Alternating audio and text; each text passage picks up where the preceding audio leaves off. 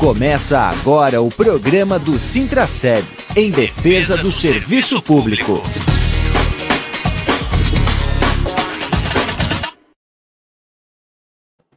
Olá, bom dia, amigos e amigas ouvintes da Rádio Comunitária Fortaleza. Olá, servidores, servidora pública municipal de Blumenau, ativos e aposentados. Está começando mais um programa do Sintraceb, aqui na Rádio Comunitária Fortaleza, Adenilson Teles.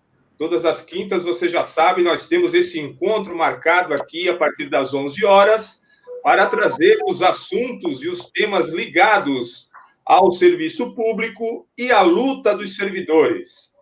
Comigo hoje, Sérgio Bernardo, coordenador geral do Sintraceb. Bom dia, Sérgio. Bom dia, Julião. Bom dia, Cleide. Bom dia a todas e a todos que nos acompanham pelas redes sociais, plataformas digitais, sociais e pelas ondas da Rádio Comunitária Fortaleza, que tem nos acolhido de forma tão carinhosa, né, ao longo dessa dessa nossa desse nosso compromisso em levar a informação para o trabalhador, para a trabalhadora, para os trabalhadores da iniciativa privada, trabalhadoras do serviço público, aos aposentados e aposentadas. Um grande bom dia e acredito que nós temos muita coisa para falar hoje, Julião. Muito bem, Sérgio. Também com a gente a nossa diretora de combate à discriminação, a Cleide. Bom dia, Cleide. Bom dia, Júlio. Bom dia, Sérgio. Bom dia a todas e todos que nos ouvem, que nos assistem aí pelos nossos canais. Bom dia especial ainda para a servidora e para o servidor público, ainda nas comemorações do dia de ontem. É muito importante porque nós, enquanto servidores e servidoras, podemos até ter um dia definido, mas a nossa valorização tem que ser o ano todo. Muito bem, Cleide, é isso mesmo, né? Ah, falando no dia 28 de outubro, que é o dia do servidor e da servidora, Ontem nós fizemos uma live especial, o Conversa Online, que tradicionalmente acontece nas terças-feiras, foi realizado na quarta, em função do Dia do Servidor Público. E, claro, ah, havia, houve uma mobilização nacional em defesa do serviço público contra a reforma administrativa. Então, esse é o primeiro tema de hoje que a gente vai conversar com a Cleide e com o Sérgio, para eles nos contarem um pouco como é que foi a live e também como foi a mobilização nacional e por que, que a gente tem que ficar, não só os servidores públicos municipais, mas também a comunidade que é assistida pelos serviços públicos, por que, que nós precisamos ficar atentos aí, mobilizados, e ficar de olho nessa reforma administrativa que o presidente Bolsonaro quer fazer, né, Sérgio? É, ô Júlio, eu, eu quero começar com o tradicional Key Live, que live! Que live! Tirou fôlego ontem, emocionou, é, arrancou aí é, embargos de voz a lágrimas, né? Porque não tem como não se emocionar a luta dos trabalhadores e das trabalhadoras no serviço público em defesa do direito da classe trabalhadora. Por que, que eu insisto em falar que essa luta que os trabalhadores e trabalhadoras do serviço público têm travado é uma luta em defesa dos direitos da classe trabalhadora. Porque quando penaliza um servidor, uma servidora, um aposentado, uma aposentada do serviço público, é o trabalhador e a trabalhadora de todas as áreas que são penalizados. Porque não tem um ser humano da face da Terra que não utiliza-se do serviço público. Não tem nenhum. Pode até dizer, ah, mas o grande empresário, esse grande empresário que tem uma montanha de dinheiro, ele se utiliza do serviço público também. Ou ele não toma água, ou ele não lava roupa, ou ele não anda na via pública, ou ele não anda no espaço aéreo com seus helicópteros, ou ele não anda, sabe? Não tem um espaço que não se tenha o serviço público da energia elétrica à água potável, da garantia dos direitos ao controle epidemiológico, às garantias da saúde básica, prevenção, à alta complexidade. Então, é importante a gente fazer é, referência o tempo todo, como fizemos ontem e como a gente vem fazendo, né? Atrás do Júlio ali tem o, a marca da nossa luta, né? O banner do sindicato, onde apresenta ali uma das greves mais marcantes que teve a história do Blumenau na garantia dos direitos que estavam sendo violados. E lembrar a todos os trabalhadores e trabalhadoras, todos. Hoje está sendo comigo, ontem foi com o seu João, o seu Vigan. Ontem nós atendemos o seu Vigan aqui, matei a saudade dessa pessoa maravilhosa. Acho que toda a prefeitura conheceu o seu Vigan, aposentado, está com mais de 80 anos sabe? Não tem como não se emocionar, porque o direito de todos nós estava sendo violado. E o direito do seu Vigan sendo violado, o meu direito sendo violado, o da Cleide, o do Júlio. Sabe? Todo dia é um. Todo dia. Amanhã vai ser o seu, amanhã vai ser o do outro, amanhã vai ser do teu filho, do teu neto. Então é importante a união da classe trabalhadora, a, a luta incansável, não só dos trabalhadores do serviço público, mas todos os trabalhadores e trabalhadoras se unirem em defesa do, dos direitos. Porque a reforma administrativa, que nós estamos chamando a atenção, a PEC 32, proposta de emenda constitucional 32, ela vem para não tirar só o direito do trabalhador, a, da, do serviço público. Ele vem para acabar com o serviço público. Eu vou abrir um espaço aqui, desculpa, Cleide, eu acabo me empolgando, mas eu queria pedir para a Cleide. Então, também, deixa alguma coisa para eu falar também, né? Mas né? assim. É, então, mas assim, a live de ontem foi isso mesmo, né, Sérgio? Pura emoção, porque é, quem está conduzindo a live é dirigente sindical e servidor e servidora. Nós vivemos cada momento da luta dos servidores e das servidoras, a luta por políticas públicas de qualidade e reviver aqueles momentos com a narrativa do Júlio perfeita, né? Uma narrativa que se a gente fechasse os olhos, eu vi a fala da Karen, e se a gente fechasse os olhos, a gente conseguia se perceber caminhando pelas ruas da cidade. A gente conseguia se perceber no movimento da greve na praça, né? Porque foi uma narrativa perfeita, Júlio o tom de voz. É, ó, eu estou arrepiada de lembrar. Eu fiquei ontem, eu fui dormir, eu estava extasiada por saber da luta, porque visualizar aquilo que a gente faz na luta é muito importante. Porque às vezes pode parecer que a gente não faz nada. Às vezes pode parecer que não se faz a luta. Porque nós vivemos um momento muito complicado de ataque ao serviço público e aos servidores e servidoras, né? É, inclusive, nunca é, esteve tão em xeque e tão em alta o servidor e a servidora e os serviços públicos. A pandemia, ela traz à tona, né, esse contraditório, inclusive, de que os governos nos atacam, governo Bolsonaro nos tem como inimigos. Ele usa o termo inimigos, né? Seu ministro usa o termo praga, parasita, ao mesmo tempo que dentro da pandemia nós fomos chamados de heróis. Porque foi o SUS, a assistência social, o SUAS, né? E outros serviços públicos que acolheram as demandas da pandemia as dores da população, que inclui servidores e servidoras. Então, a gente precisa se perguntar, nesse momento de mobilização, que ontem tem seu ápice, no dia de mobilização nacional contra a reforma da, da administrativa, a quem interessa a reforma administrativa? Porque ela tem sim a quem interessar. Ela interessa ao grande capital, ela interessa a quem quer as privatizações, a quem quer desqualificar o servidor e a servidora na execução da política pública, para sucatear a política pública e aí dizer que precisa privatizar, porque privatizado é melhor. Então vamos olhar para os países que já têm privatizado e vamos fazer a análise do que nós temos de serviço público do capital humano que nós temos de servidores e servidoras e nos atentar para o que traz a reforma administrativa. Como o Sérgio disse, não é só para o servidor e para a servidora, é para toda a população que utiliza desses serviços, que com a reforma vão ficar sucateados.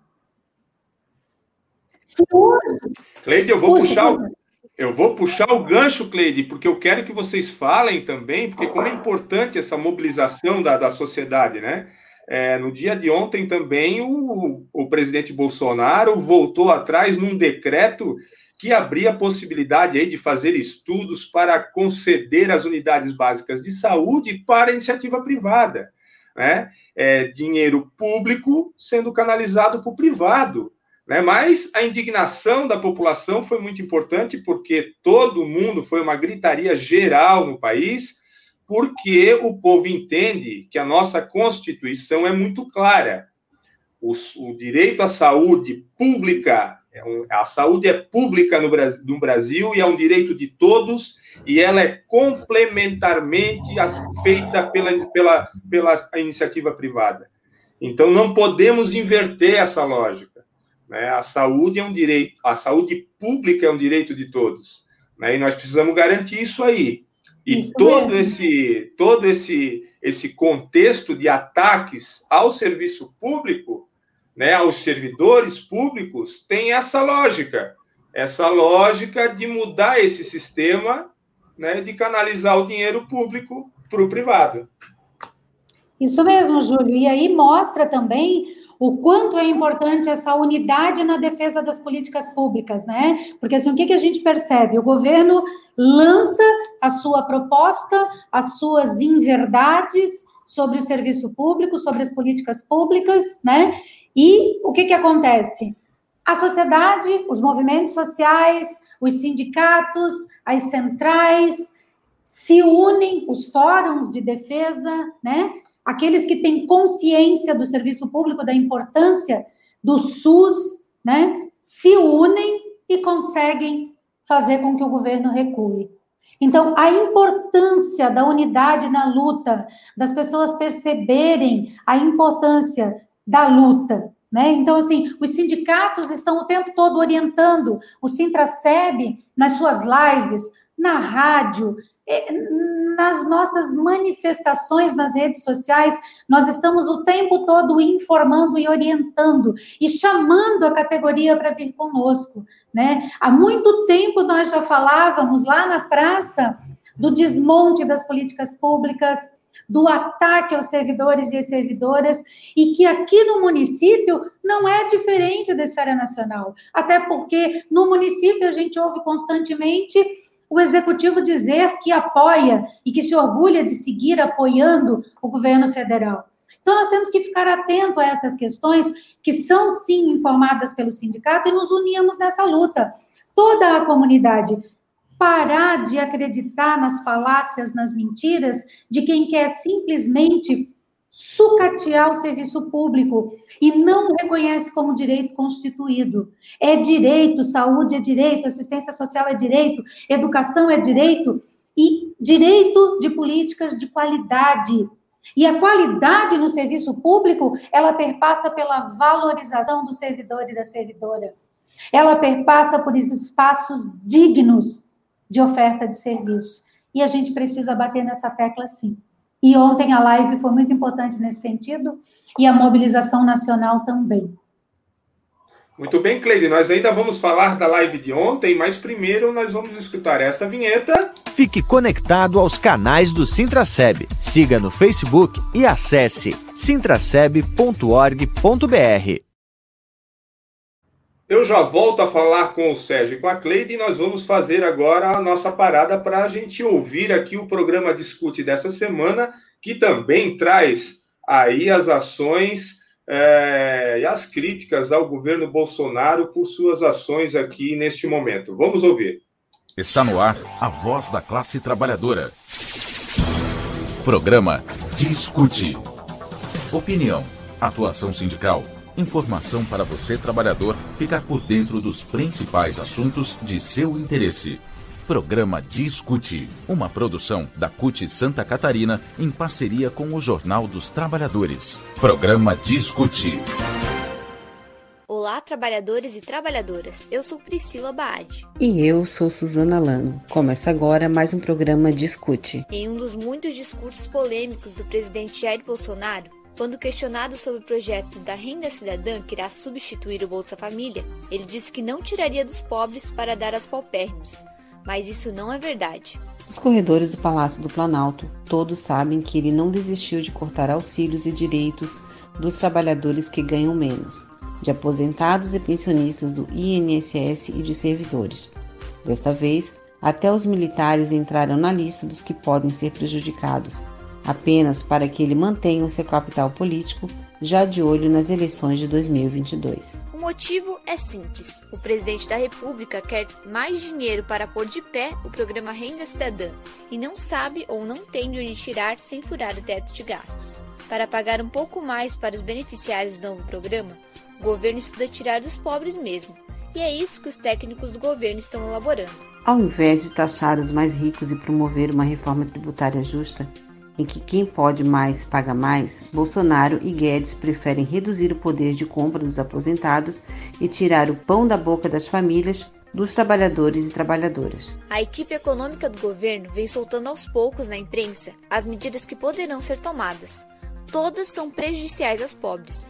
Entre os itens da lista de maldades está o corte do abono salarial, que é pago anualmente para os trabalhadores que ganham até dois salários mínimos. Outras propostas previstas pelo governo para conseguir colocar o projeto Renda Cidadã em ação é congelar por dois anos o valor das aposentadorias e benefícios do INSS para quem ganha acima de três salários mínimos e diminuir para apenas 300 reais o valor do auxílio alimentação para o funcionalismo público. Mais uma vez, Bolsonaro prova que governa para os ricos e irá colocar a conta nas costas dos pobres e trabalhadores, aumentando ainda mais a desigualdade no país. Por isso, a CUT mais uma vez reafirma sua luta em defesa dos mais vulneráveis e grita por fora Bolsonaro. E o programa Discute fica por aqui. Até a próxima.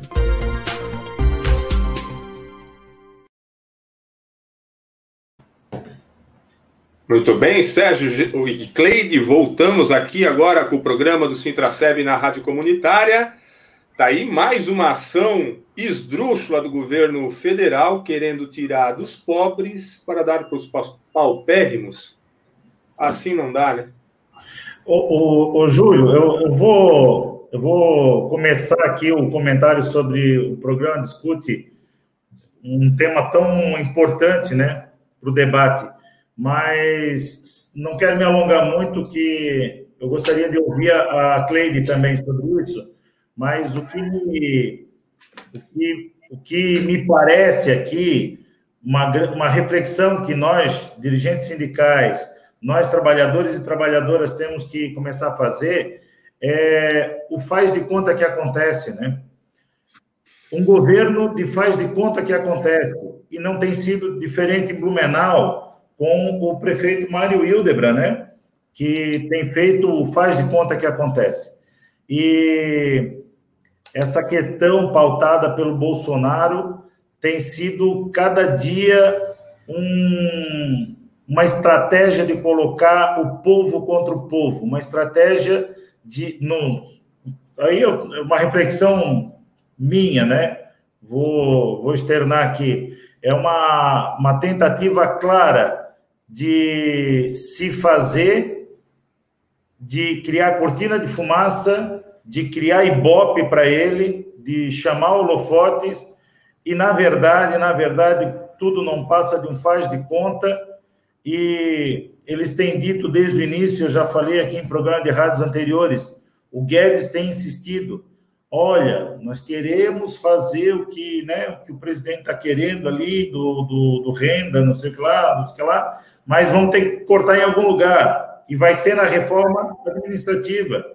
É, só para lembrar aqui, né, que nós já falamos numa live lá atrás, gente, eles falaram que com passando a lei da terceirização, o mundo ia melhorar. Passando a reforma trabalhista, tudo se resolveria do campo, do ponto de vista econômico. Os, os investidores iam voltar, né, né, né passando a reforma da Previdência, tudo iria mudar para melhor, sempre tirando dos trabalhadores e das trabalhadoras. Agora, mais uma sacanagem, desculpa a expressão, uma sacanagem, dizendo que, olha, para poder atender a população, nós vamos ter que tirar dos trabalhadores e trabalhadoras da onde? Serviço público. Desculpa, Cleide, eu acabei, disse que não ia me alongar, mas me alonguei. Eu queria ouvir a Cleide também sobre tema que é bem a tua área, né? Que tu estás.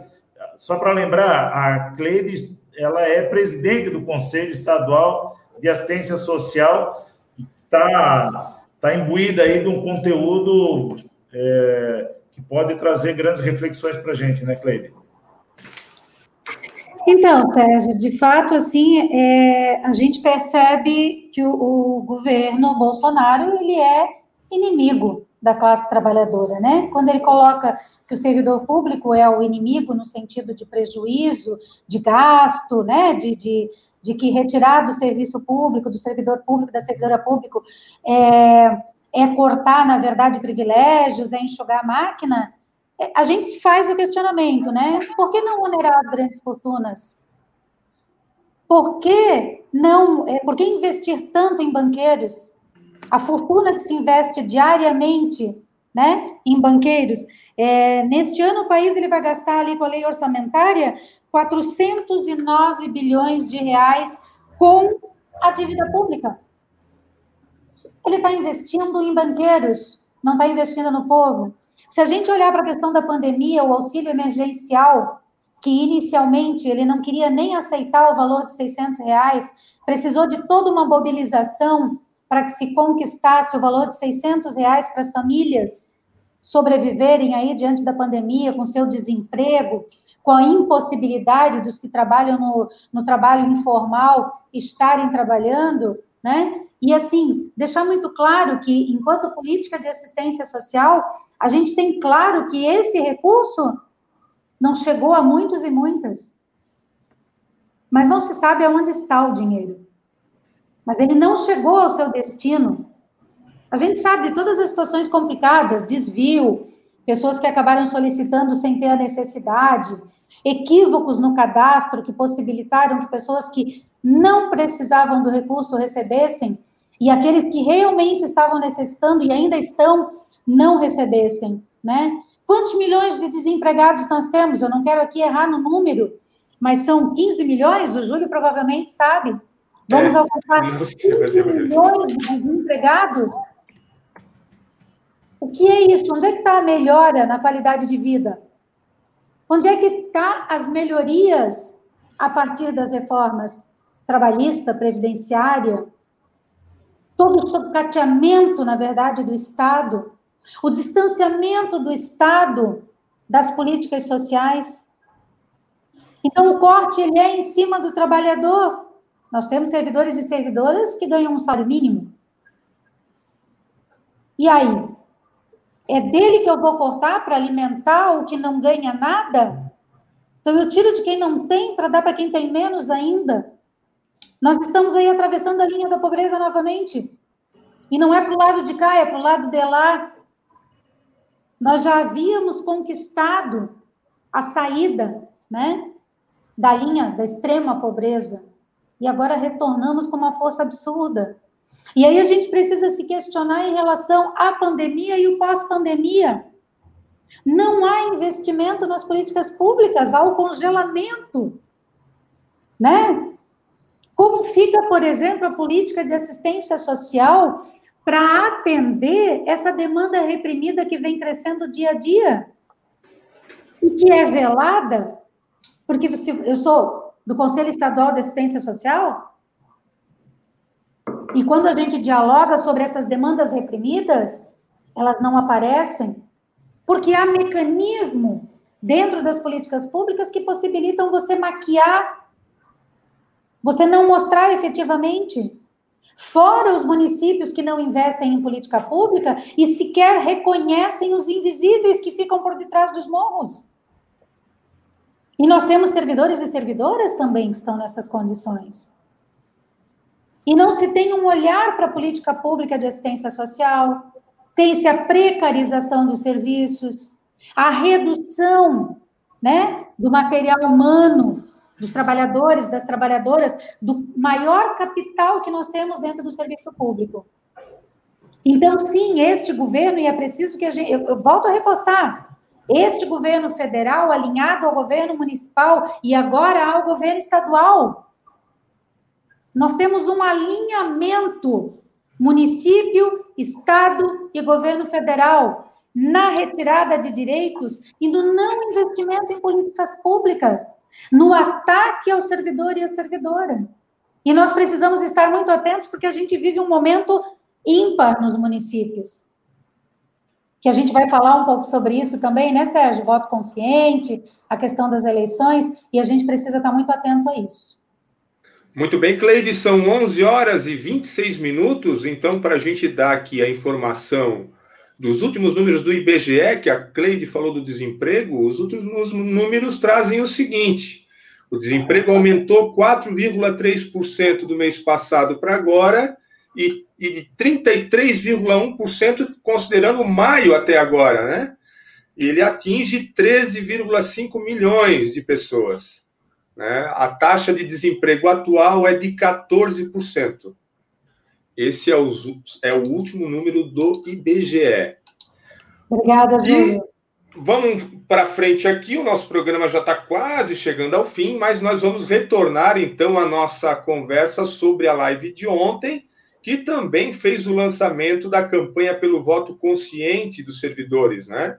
Uh, mostrando aí a dupla responsabilidade do voto dos servidores, porque, por um lado, ele elege o prefeito enquanto cidadão, e enquanto trabalhador, ele também escolhe o seu patrão. É isso, Sérgio? Uh, o sindicato já é, organizou aí a terceira edição do Encontros com os Prefeituráveis em relação às eleições desse ano? Então, Julião, ontem fizemos o lançamento né, da campanha, é, nós entregamos as cartas, compromisso, material, né, a plataforma do, da Confederação dos Trabalhadores Municipais, da, dá para ver ali? Dá para ver? Entregamos. Isso. Oi? Isso, ali, isso, isso aí. Legal. Meu município, melhor lugar do mundo para se viver, uma plataforma construída a muitas mãos, né, pelos, pelo movimento sindical do país inteiro, e em que os, os candidatos prefeituráveis e as candidatas poderão aí ter como subsídio para o seu plano de governo.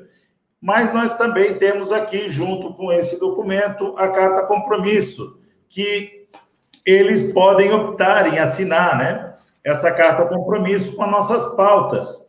Pautas que foram construídas em reunião de representantes por local de trabalho, aprovado em assembleia, é, a partir da vivência do sindicato nos locais de trabalho, no atendimento ao servidor e à servidora, né? Desde as questões da, da, das condições de trabalho até mesmo no que diz respeito à nossa aposentadoria, as regras previdenciárias, numa possibilidade de aprovação da reforma administrativa, da emenda, da proposta de emenda constitucional 32, da garantia do nosso regime jurídico único, fizemos constar nessa carta, da não alteração das, da, das regras previdenciárias, o, um plano de recuperação do, do SBLU, né, que nós estamos aí atingindo quase a marca de 3 bilhões de déficit atuarial. Então, precisa sim que os prefeituráveis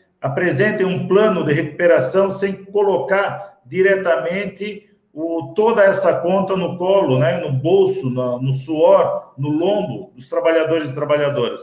Então, parabéns à equipe do Sintraceb, que mais uma vez, com muita seriedade, levou a todos os candidatos e candidatas a essa carta, que eles e elas terão agora até o dia 9 é, para estudar se assumem um compromisso. Algumas pessoas já entregaram, alguns candidatos e candidatas já entregaram, mas teve um candidato que não estava na cidade ontem, ele é, me zapiou, inclusive, conversei com ele ontem à tarde, apenas um candidato para entregar a carta, ele não tinha condições de receber ontem, ele estava com alguns problemas, me zapiou à noite pedindo desculpas de não poder atender e que irá atender o sindicato amanhã de manhã para receber a carta. Apenas um, mas todos os outros candidatos receberam a carta, receberam a documentação, as regras do encontro, né, Júlio? Porque o encontro vai acontecer dia 10, porém, cada candidato e candidata terá, a prefe... né,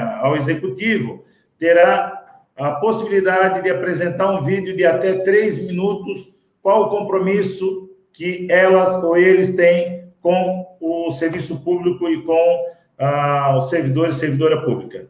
Cleide, queria falar alguma coisa? Eu vi que tu estava... Sim, tu sabe que quando eu me mexo assim um pouquinho, tu já sabe o que eu quero falar, né? Não, na verdade, chamar a atenção, né, para a importância de de se saber quem são os que vão assumir o compromisso, porque o compromisso ele não está sendo assumido com o Sintraceb, ele está sendo assumido com as servidoras e servidores e com a população desse município, né? Porque assumir um compromisso com as pautas do serviço público é assumir um compromisso com a qualidade dos serviços para a cidade. Chamar atenção também para a questão do compromisso é, de quem pleiteia aí o executivo, no sentido de combate, né? A uma prática que vem crescendo no serviço público, que é o assédio moral, a violência que é o assédio moral, e esse compromisso, então, de pensar a legislação que regulamente e erradique das relações de trabalho no serviço público as violências como assédio moral e assédio sexual, né? Que isso é importante. Importante também lembrar que não basta assinar o documento, né? Tem que se comprometer efetivamente. Porque a gente tem aí na nossa história passada, né? É, candidato que assumiu, que assinou, que fez foto, né? Que assumiu a prefeitura e foi direto no sindicato para confirmar que estava assumindo a proposta, mas que não efetivou no dia a dia aquilo que se comprometeu, né? Então é importante ter claro isso. Eu, enquanto servidora, eu quero ter clareza de que eu vou estar elegendo alguém que reconhece o serviço público como direito que reconhece o servidor e a servidora como quem efetivamente executa a política pública e que merece ser valorizado e valorizada. É, inclusive, eu quero ter a carta assinada, impressa e guardada em casa, porque eu vou cobrar, no dia a dia eu vou cobrar. E a gente precisa pensar que, para além do executivo, né, nós temos o legislativo também.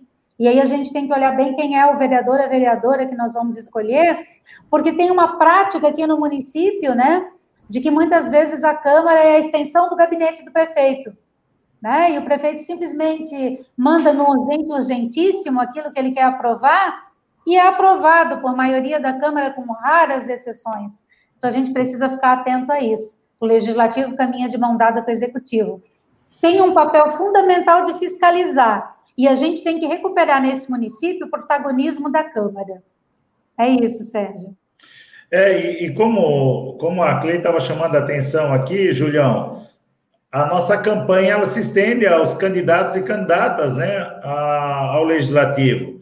Então, hoje, inclusive, o lançamento foi ontem, mas hoje, inclusive, nós já tivemos candidatas aqui no Sintraceb dizendo: olha, eu quero assumir o compromisso. Né? Vieram aqui. Então, dizer a todas e a todos que estão nos acompanhando que esse, essa atividade que o sindicato faz, que o Sintraceb tem feito, ela é para o executivo e nós informamos as coligações que é estendida ao legislativo, porque é lá na casa do legislativo que tem tirado é, permanentemente os direitos dos trabalhadores e trabalhadoras. Então, é, o, candidato, a candidata a vereadora, o vereador, deve entrar em contato com o sindicato, agendar um horário para vir aqui assinar a carta, conhecer a carta, né? acessar a plataforma. O Júlio também vai falar ali é, como está sendo divulgado essa campanha nas nossas redes sociais. Contigo, Julião.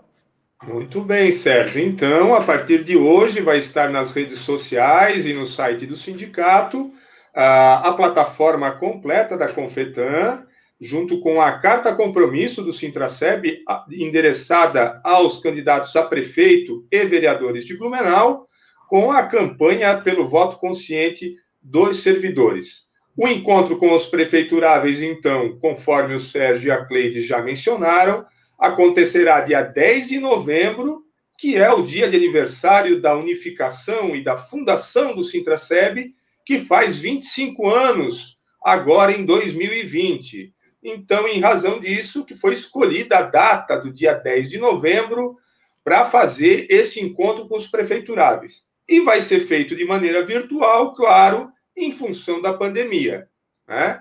Mais do que nunca aqui o compromisso do Sintraceb em oportunizar o encontro dos candidatos a prefeito com os servidores e de falar especificamente sobre as pautas e os assuntos ligados ao serviço público e à luta dos servidores.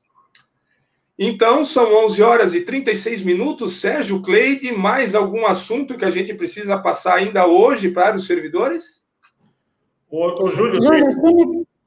Desculpa, Sérgio. Eu só queria, eu falei da questão do, do assédio moral, eu acho importante reforçar aí, né, para as pessoas que está acontecendo aí a pesquisa, né, que a gente está fazendo uma pesquisa nos locais de trabalho, foi encaminhada aos servidores e servidoras referente a esta violência do assédio moral, do assédio sexual, para que as pessoas respondam, porque é muito importante que a gente tenha dados concretos, que a gente tenha materialidade daquilo que a gente sabe que acontece. Né? A gente sabe que essa violência ela vem crescendo, mas a gente precisa, no diálogo com o executivo e com o legislativo, ter materialidade, ou seja, ter dados que comprovem que acontece, como acontece, para que a gente possa, inclusive, cobrar essa legislação que erradique, que regulamente erradique essa violência aí das nossas relações de trabalho.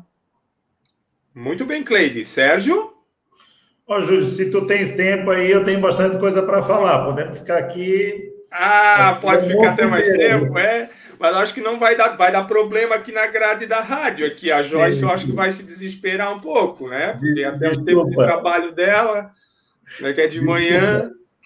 Desculpa, mas só para quebrar o gelo também, eu estou vendo que eu estou muito sério ultimamente, né? Mas é, a atenção não tem sido fraco, né? Tem sido bastante. Mas olha só, Júlio, eu queria falar aqui para quem está nos acompanhando e quem, porventura, for acessar posteriormente, que o sindicato está fazendo uma ação é, há bastante tempo de visita nos locais de trabalho é, por conta da, dos EPIs e as condições de trabalho.